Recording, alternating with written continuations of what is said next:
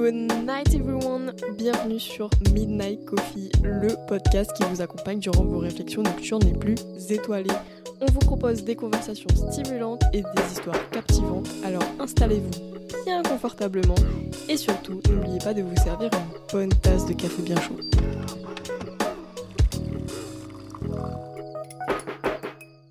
Bonsoir à tous, Euh, on se retrouve pour un nouveau podcast improvisé, encore une fois en extérieur, donc si on entend des grillons, c'est normal. Mais bon, ça crée la petite ambiance de Midnight Coffee, c'est dans le thème en vrai. Donc on sait pas du tout de quoi on va parler, donc ça promet. Hey T'es shy. Ouais. Hmm. Je pense que s'il y avait des caméras, ce serait encore plus. euh, Non, mais je pense que ce serait Ah ouais. la fin pour moi, je pense. Est-ce que tu pourrais te présenter vite fait euh, pour les gens qui te connaissent pas? Je suis étudiante en médecine. J'essaye. T'essayes? Ça va. Ça se passe 20 bien pour l'instant quand même. Et c'est cool. euh, je découvre euh, l'externat, les joies de l'externat. Parce que du coup, t'es en quatrième année. Ouais, c'est ça. Et ouais, je suis très contente d'être dans son podcast. Même si c'est un petit peu euh, stressant pour moi. Mais non, faut pas stresser. De toute façon, le podcast, le but, c'est d'être à l'aise. Je veux dire, actuellement, on est dans une voiture. faut mettre le contexte. J'ai vraiment mes jambes sur, sur ton. Comment ça s'appelle? Le. Enfin, pas le tableau de bord, si, c'est ça Non, non, c'est pas ça. J'espère que vous profitez actuellement d'une bonne boisson bien chaude parce que nous, on a rien du tout à boire. Ah, c'est très triste. On n'a même pas un peu d'eau. Alors que vraiment, notre gorge est en souffrance. Est-ce que tu penses que t'es addict au puff Franchement, j'espère pas. J'ai l'impression que je peux arrêter euh, quand je veux, mais euh, je cède très souvent à la tentation. Ouais, je me suis dit que j'allais arrêter, et puis dès que j'avais une envie, en fait, euh, C'est un peu un truc compulsif parce que, en général, quand on achète, c'est que quelque chose t'a contrarié ou que t'as besoin de décompresser. vraiment. C'est plus la nicotine qu'il y a dans la puff. Ouais, ça me fait un petit peu planer, entre guillemets. Pourtant, tu, tu fumes pas de tabac et c'est pas euh, la nicotine du tabac qui, va, qui t'attire, si? Non, pas du tout. Enfin, en soi, les cigarettes, euh, j'en fume vite fait en soirée. euh, S'il y en a qui en ont, tu vois, genre pour être dans le mood. À part ça, euh, non. Les puffs, c'est vraiment plus compulsif. je sais pas. J'aime bien. J'aime bien conduire en étant. Il y a une époque aussi où j'avais, je venais d'avoir ma, ma cigarette électrique et j'étais accro, mais juste dans la voiture. J'adorais conduire avec ma CE et un jour, j'étais sur la route et en fait, je, je prends une taf et j'ai la fumée dans ma, dans ma bouche et je la garde et je croise mes parents dans l'autre sens. Et ils me, ils me reconnaissent et ils me, ils me font genre coucou et tout. Et moi je suis là avec la- toute, toute la fumée dans ma bouche. Et je leur, dis, genre, je leur fais signe et tout. Ils passent et j'étouffe. Vraiment j'étouffe parce que j'ai gardé la fumée beaucoup trop euh, longtemps dans ma bouche. Et, euh, et c'était super drôle, voilà. Tu sais que j'ai, quand je suis dans les embouteillages, j'ose pas relâcher la fumée. genre de peur que les gens à côté me jugent, alors que bon, en soi, euh, un peu rien à foutre, tu vois. Mais T'as peur du regard des autres un peu, du jugement? Je, ouais, je suis vraiment, j'ai un peu peur du regard des gens en vrai. J'essaie de m'en détacher, mais euh, je suis vraiment euh, attachée finalement. Tu penses que ça influence que- beaucoup de. Mes décisions, genre? Ouais. Est-ce que tu t'empêches de faire des choses par rapport au regard des gens? Est-ce que tu fais des choses par rapport au regard des gens? J'essaie pas de m'empêcher en tout cas de faire des choses euh, ou alors je m'entoure de personnes qui, qui sont en accord avec euh, ce que j'ai envie de faire quand j'ai envie de les faire pour pas justement être ben, mal à l'aise par rapport au regard d'autrui. Sinon j'avoue que je fais peut-être des choses par rapport au regard des gens dans certains contextes. Bon après il y a des contextes professionnels où tu es obligé justement de faire des choses pour paraître d'une certaine façon, tu vois. Est-ce qu'on peut en parler un peu de justement de ce qui se passe actuellement dans ton contexte professionnel? Parce que tu nous as dit que tu étais en, en quatrième année de, de médecine et donc tu es très souvent euh, à l'hôpital.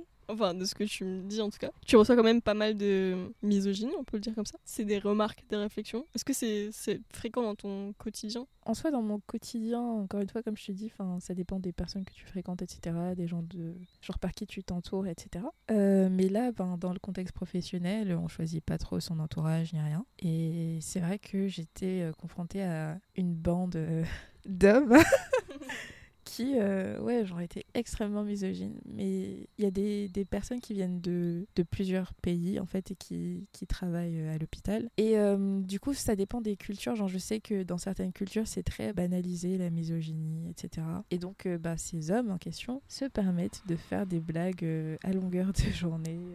Bah, par exemple, on, on est tranquille, on, en- on opère des patients, du coup, c'est un service de chirurgie. En vrai, euh, les opérations, c'est c'est quand même sympathique, tout le monde discute, il y a l'anesthésiste euh, qui discute avec euh, les chirurgiens, etc. Enfin, c'est bonne ambiance, tu vois. Et euh, il y a des infirmières, euh, des e qu'on appelle ça. Euh, ce sont les infirmières de bloc qui sont là et qui font leur travail. Et on avait une, par exemple, elle n'avait pas mangé, tu vois. Elle était là depuis 7 heures du matin. Et elle n'avait pas mangé, il était déjà 14 heures. Et elle demandait à faire une pause, tu vois. Elle était un petit peu énervée par rapport à ça, un petit peu agacée.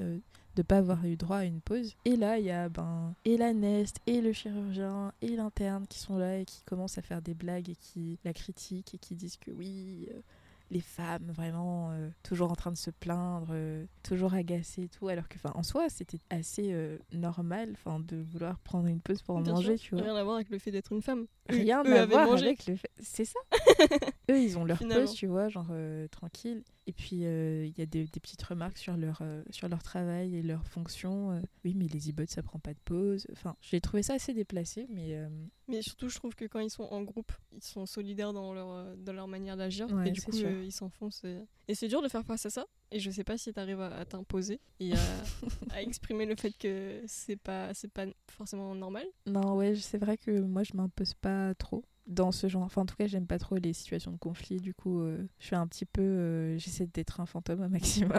Après, ça fonctionne pas trop non plus. Je pense que c'est important aussi de, de savoir s'imposer et de fixer ses, ses barrières à ses limites, puisque bah, c'est comme ça à force que, que peut-être les choses changent petit à petit. Mais c'est vrai que sur le moment, ça peut être euh, frustrant et on peut ne pas savoir comment réagir. Je sais que moi personnellement, qui pourtant j'ai très rarement des, des situations similaires, parce que bon, j'ai un physique assez masculin ou, ou quoi, donc j'ai pas, j'ai pas forcément affaire à ce genre de situation. Mais euh, quand ça arrive, ça me surprend et ça me choque tellement que sur le moment, je, je, je sais pas comment réagir, donc je réagis tout simplement pas. Et après, je, je réalise ce qui vient de se passer et je me dis, bah, pas du tout. Enfin, j'aurais pas du tout pensé réagir comme ça. les situations, enfin parfois elles sont justement tellement choquantes. Enfin, moi ça me prend de court. Surtout quand, par exemple, euh, Enfin, on t'a demandé en mariage quand même.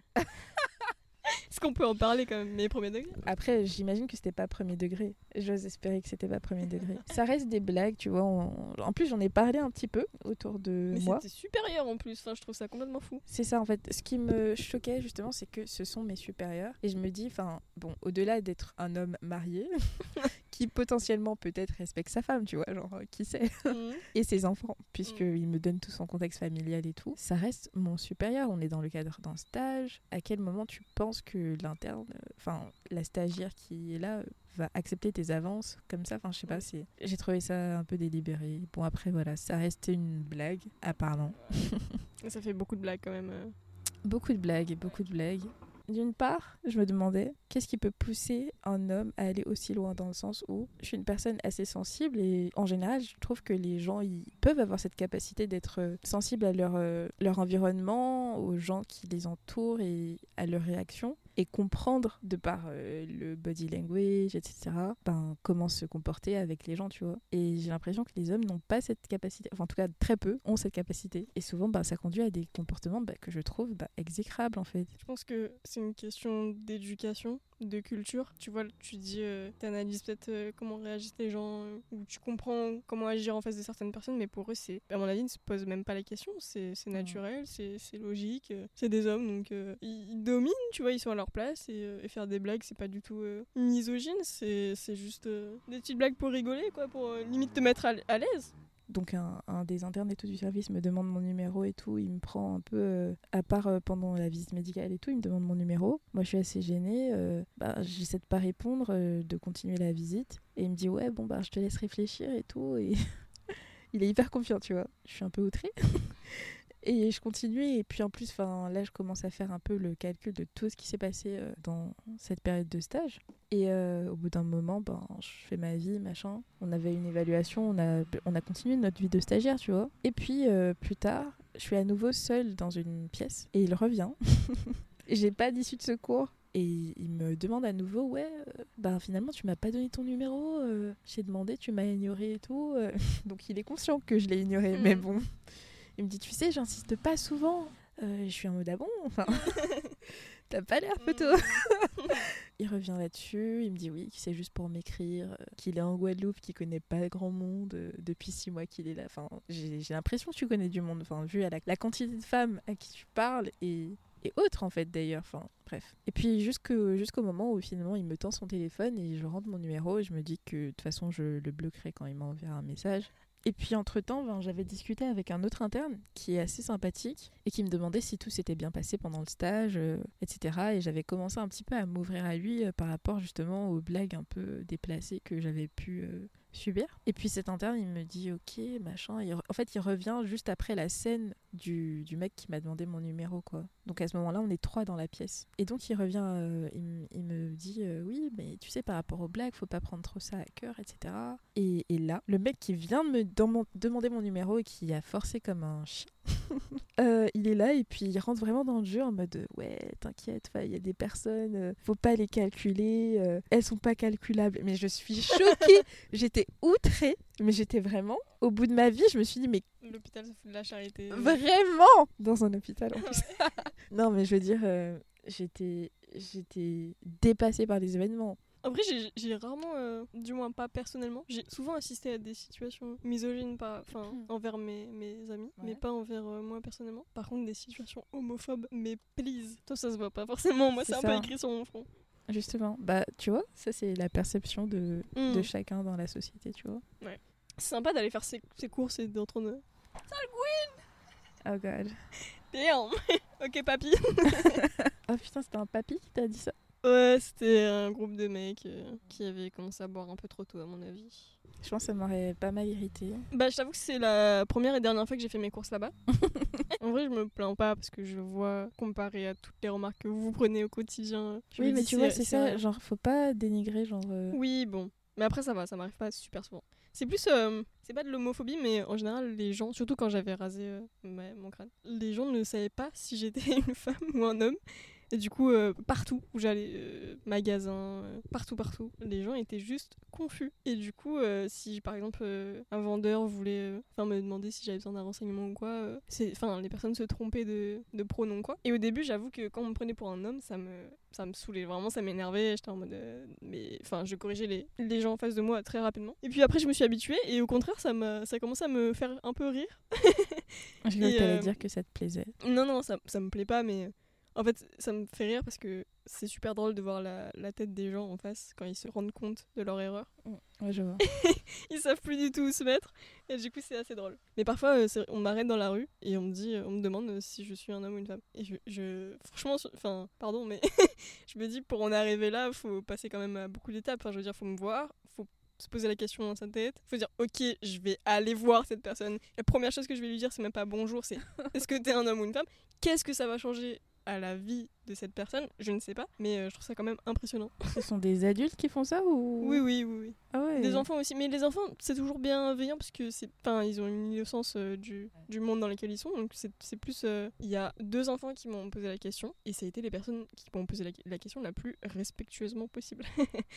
et ça m'a vraiment impressionné. Je me suis dit mais qu'est-ce qui se passe quand les gens grandissent euh, Enfin, je comprends pas. Et en général, je, pareil, je réponds pas, euh, je réponds pas à la question. Je dis, euh, je sais pas, je dis des conneries pour les perturber ou rentrer dans leur jeu. Ou... Je dis les deux ou euh, je dis que je suis un alien ou je sais pas Ah, un truc vraiment pour, pour les cringe, les mettre mal à l'aise, comme euh, ils me mettent mal à l'aise finalement. C'est une belle façon de fight back. Est-ce que t'as des dépendances affectives? J'ai toujours peur en fait d'être dans le déni de tout. du coup, je suis pas sûre. Mais je pense pas. J'essaie vraiment de travailler là-dessus. Sais que je trouve vraiment que t'es une personne super saine et ça me fascine. Moi, avec toutes mes, mes issues là, je, je te regarde de loin, je me dis, mais c'est pas possible. J'ai été très souvent témoin dans mon entourage, tu vois, de, de problèmes, etc. et d'erreurs répétées de nombreuses fois. Et du coup, ben, ça m'a un petit peu, enfin, je sais pas, je me suis dit que, que j'allais essayer de pas reproduire les erreurs de, de mes proches. C'est entre incroyable. guillemets. Euh, donc je sais pas si c'est une bonne chose parce qu'en soi je me dis c'est bien aussi de faire des erreurs et d'apprendre mais c'est vrai que j'essaie au maximum de, de me servir de leurs erreurs pour Damn, tu te sers des erreurs. de- Tu sais que ça me console parce que je me dis peut-être que toutes mes erreurs ont servi à quelqu'un d'autre. parce que justement, moi, je, je fais, enfin, j'ai pendant très longtemps fait les mêmes erreurs en boucle et en boucle et en boucle et en boucle. En le sachant, hein. mais euh, bon, voilà, je les ai, je les ai faites et, euh, et aujourd'hui j'essaye de sortir de ça. Damn, c'est pas facile. bah, c'est bien en tout cas tu, as, tu fais l'effort c'est cool Ouais, on est là. hein. mais du coup, t'as pas de, de dépendance affective. Je sais que j'en avais une, une pendant un moment, mais euh, c'était tellement violent que euh, j'arrivais pas à être seule au point que bah, j'allais voir des gens qui m'intéressaient pas du tout. oh. Et euh, ouais, bah forcément, ça finissait très mal. hein. j'ai souvent été seule du coup vraiment je enfin je pense que je m'aime Ouais, je pense que je m'aime bien, je m'aime bien, je m'aime beaucoup. J'essaie de travailler au quotidien là-dessus aussi. Et du coup, ben ouais, non, franchement, je me suis habituée à être avec moi-même et. Enfin, j'ai eu le temps, quoi. Franchement, j'ai eu le temps. du coup, euh, ouais, non, je suis pas trop C'est bien. ouais. dépendante, je pense. Bah, je pense que du coup, tes relations seront beaucoup plus constructives. Bah, j'espère bien. Écoute, parfois, ça me désole en vrai de voir à quel point ça peut déchirer des gens d'être autant en dépendance. Ouais, c'est pas fun, non Pour changer de sujet dans ce podcast, on va retourner vers le sexe. J'ai pas eu énormément d'expérience dans ma vie. Justement. Attendez, pardon, on est en train de faire un. Comment ça Le s'appelle que. Comment ça s'appelle ce jeu Putain, je sais pas. Comment ça tu Il sais y a pas, pas un coq dedans? Un coq? Mais non, vous savez le jeu avec les doigts là, ou enfin le pouce. Le pouce Mais genre, y a Bah, on est en pas. train de faire ça et en même temps tu parles super sérieusement ça m'a. J'avoue, Ça genre, moins. je ne sais pas comment j'ai gardé autant de. Bon, vas-y, poursuis, poursuis. Je disais que euh, j'avais pas eu énormément d'expérience dans ma vie, euh, sexuellement parlant. Bah, en tout cas, j'en ai quand même eu uniquement avec des, des femmes. J'étais jamais non plus hyper à l'aise. euh, genre, j'étais jamais. Tu te sentais pas à l'aise pendant tes rapports? Non, non, c'est pas ça. C'est que euh, pour la plupart de ces rapports, j'étais j'étais complètement pétée, déjà. Super sang. super sang. Ouais, tu vois, tu me disais que j'étais saine. Ouais, euh, bon. bof, hein. Que t'as des. La première fois que c'est arrivé, enfin, forcément, c'était. C'était un petit peu. Je le faisais passer pour l'alcool, tu vois. Genre, j'étais pas exactement Mm. non plus trop consciente de mes actions. Et comme j'étais euh, peut-être toujours en fin de déni de ma sexualité, genre de mon identité sexuelle, I guess. Ouais, ça m'a un petit peu aidé. Et puis par la suite, enfin, les autres, c'était toujours en soirée, fin de soirée, etc. Et donc forcément, j'étais, j'étais pétée, quoi. Aussi, j'étais avec souvent des personnes qui, qui avaient eu des expériences, etc. Et je prenais pas trop les devants, ou alors il y avait toujours quelque chose, enfin, une qui a ses règles, des trucs comme ça. Et là, ben, c'est un petit peu la première fois que Je j'arrive. prends les devants. les Ouais, devants, je prends prends les, devants, je prends les rênes et tout. Et en vrai, tu vois, dans, dans ma vie, quand on discutait de sexe et tout avec des potes, genre, souvent je me disais que je pense que j'aimerais bien, genre, plus être la personne qui, genre, donne du plaisir et tout à l'autre. Sauf que, ben, dans mes petites expériences que j'avais eues, ça avait jamais été vraiment le cas. Enfin, j'avais, j'étais plus la pillow princess, tu vois. Mm. Et là, genre, vraiment, je suis grave. euh, je, je découvre une facette de moi-même Le que- plaisir de donner du plaisir. que j'aime trop. incroyable. Moi aussi, un, mon- un des plus grands plaisirs, c'est de donner du plaisir. C'est trop bien. C'est vraiment vraiment, incroyable. Faire la balance entre les deux, les deux côtés, c'est cool. hein. Franchement, C'est ça. c'est sympa. J'ai pas mal de, de personnes dans mon entourage qui m'ont répété ça, mais pas mal de masques ont du mal à aimer leur corps ou à du moins se laisser toucher. Et du coup, ouais, dans pas mal de, de rapports, elles, elles dominent, elles donnent, mais euh, peut-être que l'autre personne euh, a aussi envie de, de donner du plaisir. Mais c'est cool, contente pour toi. Je voulais avoir euh, ta perception euh, par rapport à le fait d'aimer les femmes et d'être religieuse, enfin croyante. En fait, je suis chrétienne de base. En vrai, c'est un petit peu compliqué, entre guillemets. Au-delà du fait d'aimer les femmes, ce qui n'est pas très en accord avec eux et l'Église catholique, au fur et à mesure des années et des, des dimanches où j'allais à la messe, ben, j'entendais le, le prêtre parler, genre prêcher, tu vois. Et je me disais, mais qu'est-ce qu'il raconte? Enfin, genre souvent vraiment j'étais en mode mais qu'est-ce qu'il raconte genre? Enfin, je crois toujours en Dieu, vraiment, mais j'ai vraiment vraiment du mal avec l'église dans le sens où enfin tout ce que pas que ça représente mais tout ce qu'il y a autour, toutes les nouvelles croyances en fait qui se forment autour de l'église même, bah je trouve qu'elles sont euh, un petit peu fucked up genre. Ouais, après par rapport au fait euh, d'aimer les femmes, du coup ben c'était juste dans la continuité de, de cette réalisation en fait euh, par rapport au fait que l'église bof quoi. Bah, enfin, par exemple, moi je suis athée, tu vois. Mes deux parents euh, ont une éducation euh, très religieuse, mais euh, bon, ils ont, ils ont perdu la pratique du moins. Et, euh, et moi j'ai pas du tout grandi dans ça, enfin, je suis même pas baptisée ou quoi que ce soit. Et ça ça m'a jamais euh, attiré. Je me suis jamais intéressée plus que ça à la religion. Et puis surtout pour moi, d'un point de vue extérieur, c'est cliché, mais Dieu ça a toujours été, oui, le vieux monsieur à sa- avec sa barbe au-dessus de nous qui, qui regarde tout ce qu'on fait, tu vois ce qui est totalement bête mais bon voilà l'église surtout et le fait que ce soit une communauté du coup n'accepte pas du tout la personne et mes, valeurs ça m'attire encore moins tu vois. Et pourtant enfin j'ai toujours cru en une force supérieure et je sais bon c'est un peu de la spiritualité tu vois mais je pense que en soi tout, tout peut se, se rejoindre. Je suis persuadée qu'il y a une force supérieure qu'on ne comprendra jamais et qui, qui décide de beaucoup de choses sans qu'on en ait conscience. Et parfois, que ce soit par des manifestations ou, des pensées, parfois je, je m'arrête et je me dis, mais est-ce que je suis en train de prier? C'est bête, hein Mais c'est juste parce que bah, c'est pas dans les, dans les formulations de la société et de l'église que je me considère pas croyante. Mais pourtant, euh, il y a beaucoup de choses qui se rejoignent. Et euh, Ouais, je vois ce que tu veux dire. Mais euh, par rapport à ce que tu disais, personnellement, je me suis pas mal aussi intéressée à ce côté spiritualité, l'univers. Je sais pas si le fait de croire en Dieu, genre si c'est compatible avec le fait de croire en l'univers, tu vois. Ben, tu vois, toi, tu parles de force supérieure, etc. Et la personne, enfin, la chose vers laquelle tu te tournes pour euh, énoncer euh, ce que tu veux dans ta vie, ce qui arrive dans ta vie, ou ou ce que tu veux pour toi, ce que tu veux améliorer chez toi, etc. Vraiment, dans tout ce que j'ai pu, dans tous les, les documents, les, vidéos que j'ai pu voir euh, à ce sujet, genre par rapport à l'univers, ben, c'était tellement, mais tellement similaire avec bah, ce que tu pourrais entendre des croyants dire. Enfin, Genre, euh, c'est comme se tourner vers Dieu, mais euh, toi tu te tournes vers l'univers. Enfin, c'est juste le nom qui change finalement. Merci à tous de nous avoir écoutés. On espère que vous avez apprécié cet épisode autant que votre boisson. Si cette discussion vous a inspiré, continuez à nous suivre pour de futures conversations nocturnes. On sera de retour très bientôt avec de nouveaux invités, de nouvelles histoires et bien sûr d'autres tasses de café à partager avec vous. Good night everyone